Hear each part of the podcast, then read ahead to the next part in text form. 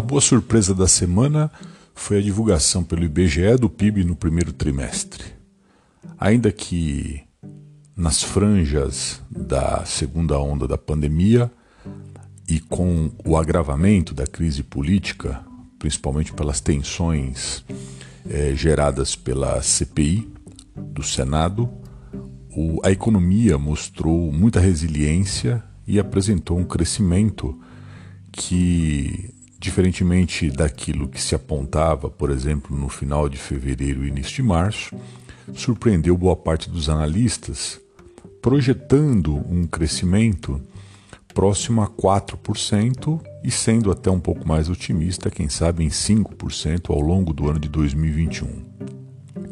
Com o resultado do primeiro trimestre, mesmo que a economia não cresça nada nos próximos trimestres, um crescimento próximo a 4% já está precificado por boa parte dos analistas. É importante, entretanto, fazer uma análise dos principais componentes do PIB, tanto pelo lado da demanda quanto pelo lado da oferta. Pelo lado da oferta, fica muito claro que o setor agropecuário, mais uma vez, não decepcionou. Teve um crescimento considerável, entre outras coisas, puxado pela alta do preço das commodities no mercado internacional e principalmente pelo dólar ainda muito fraco, o que estimula muito as exportações. Do ponto de vista da indústria, também um desempenho razoável no primeiro trimestre. Isso foi bastante positivo, já era capturado, por exemplo, no final do ano de 2020 embora o crescimento tenha sido menor do que o setor agropecuário.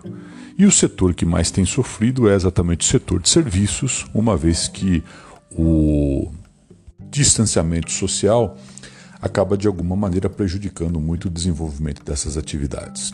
E os serviços, do ponto de vista da oferta, representa aproximadamente aí entre 65 e 70% do PIB brasileiro.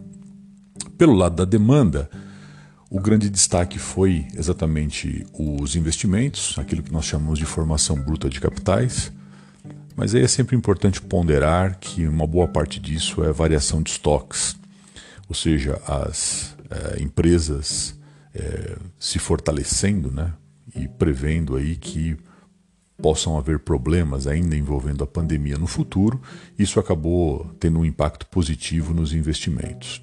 O lado negativo é exatamente o consumo das famílias e o consumo do governo. O consumo das famílias, representando aí também mais de 60% do PIB pelo lado da demanda e ainda muito fraco.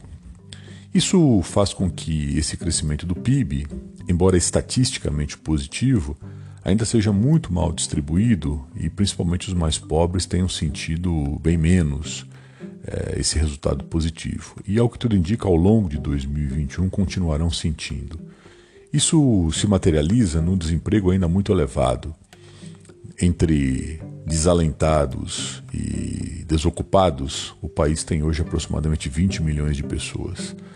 Se juntarmos a isso o contingente é, expressivo de mão de obra no setor informal, mostra que o país ainda está longe de uma recuperação sustentada da economia para superar, por exemplo, os patamares de 2014. Né? Por mais que o PIB cresça, nós ainda estamos abaixo dos patamares de 2014 e quando pensamos em renda per capita, ainda estamos abaixo de 2008, por exemplo.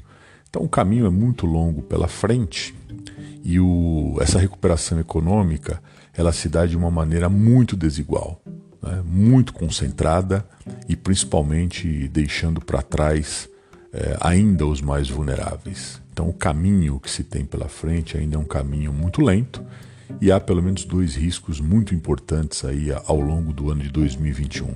A possibilidade de uma terceira onda, que não está descartada, e principalmente uma crise de energia causada por uma forte estiagem né, que nós temos verificado no Brasil. Né, tem chovido muito pouco nos últimos dois anos e como a energia hidrelétrica ainda é a principal matriz brasileira, isso pode ter um impacto muito forte na recuperação econômica.